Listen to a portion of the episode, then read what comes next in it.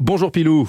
Ben le bonjour mon gars Grégory, alors je suis sûr que toi t'es un bon guerzillon. Oh là, toi. oh là, oh là. Attends, ne me dis pas que c'est quelqu'un qui fait ou qui aime la guerre, car il y en a assez dans le monde et j'ai pas besoin de me rajouter moi à ces gens-là. hein. Non, bien évidemment, et je suis bien d'accord avec toi, il y a ben assez de ces gens comme ça là mon vieux.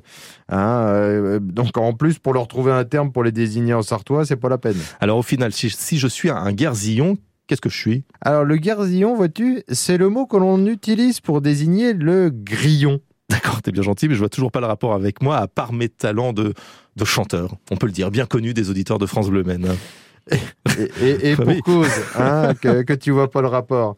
Puisque tu sais bien que dans notre sartois, un mot a plusieurs significations.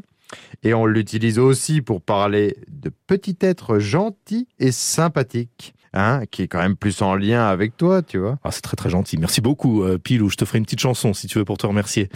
non Non, merci, non, ça T'es ira. sûr ben, non, non, non. Allez, à tout bateau, mon petit gars garcillon.